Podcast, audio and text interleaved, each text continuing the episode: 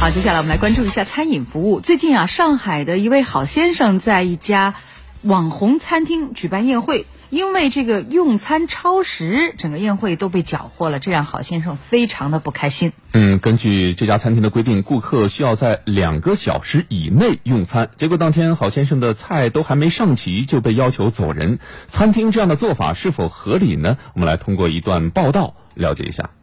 因为女儿生日，郝先生八月三十号在上海点都德七宝店举办了一场家庭聚会。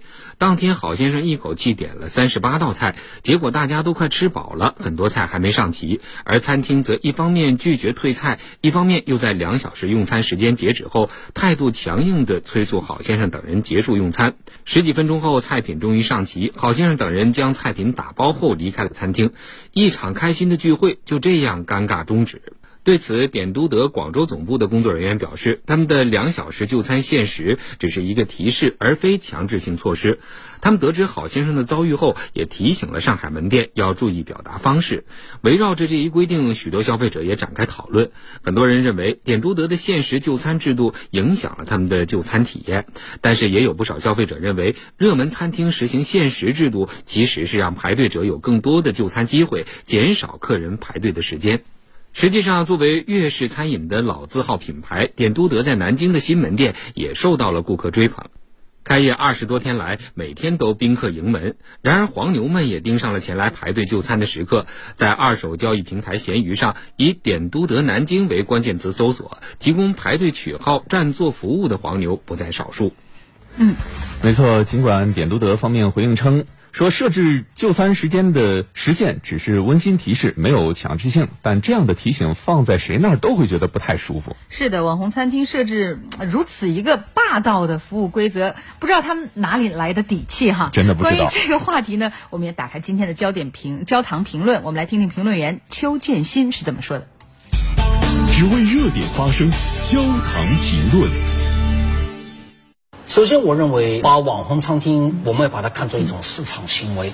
那么，网红一定意味着它优厚的价格、优质的菜品和相对有品位的消费环境。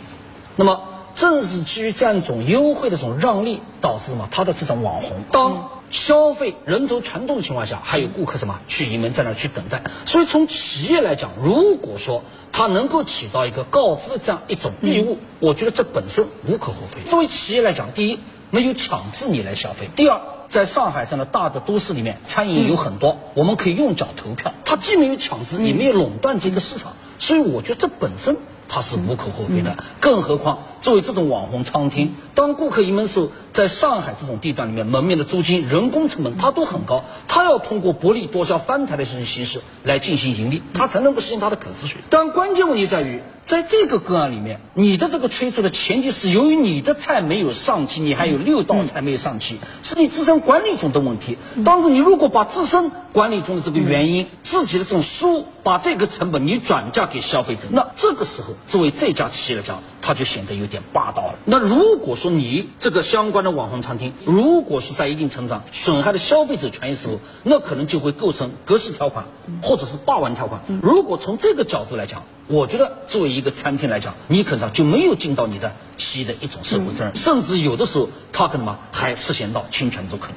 所以我个人认为，就是说，作为这种企业来讲，第一个方面，你首先什么消费体验一定什么，一定是广大消费者嘛始终追求的一个不二的访问。因此，你如何？来增进消费者的消费体验，你有没有可以通过适当的打折这种奖励的方式，而不是当着客人面简单什么催促？另外一个方面，你有没有可能能提高这上菜的这种效率？彼此之间权利和义务是对等的。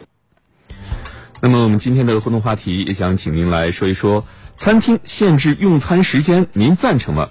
您觉得一家好的餐厅需要具备哪些条件才会吸引您去就餐呢？欢迎登录九头鸟 FM 焦点时刻专区与我们互动交流。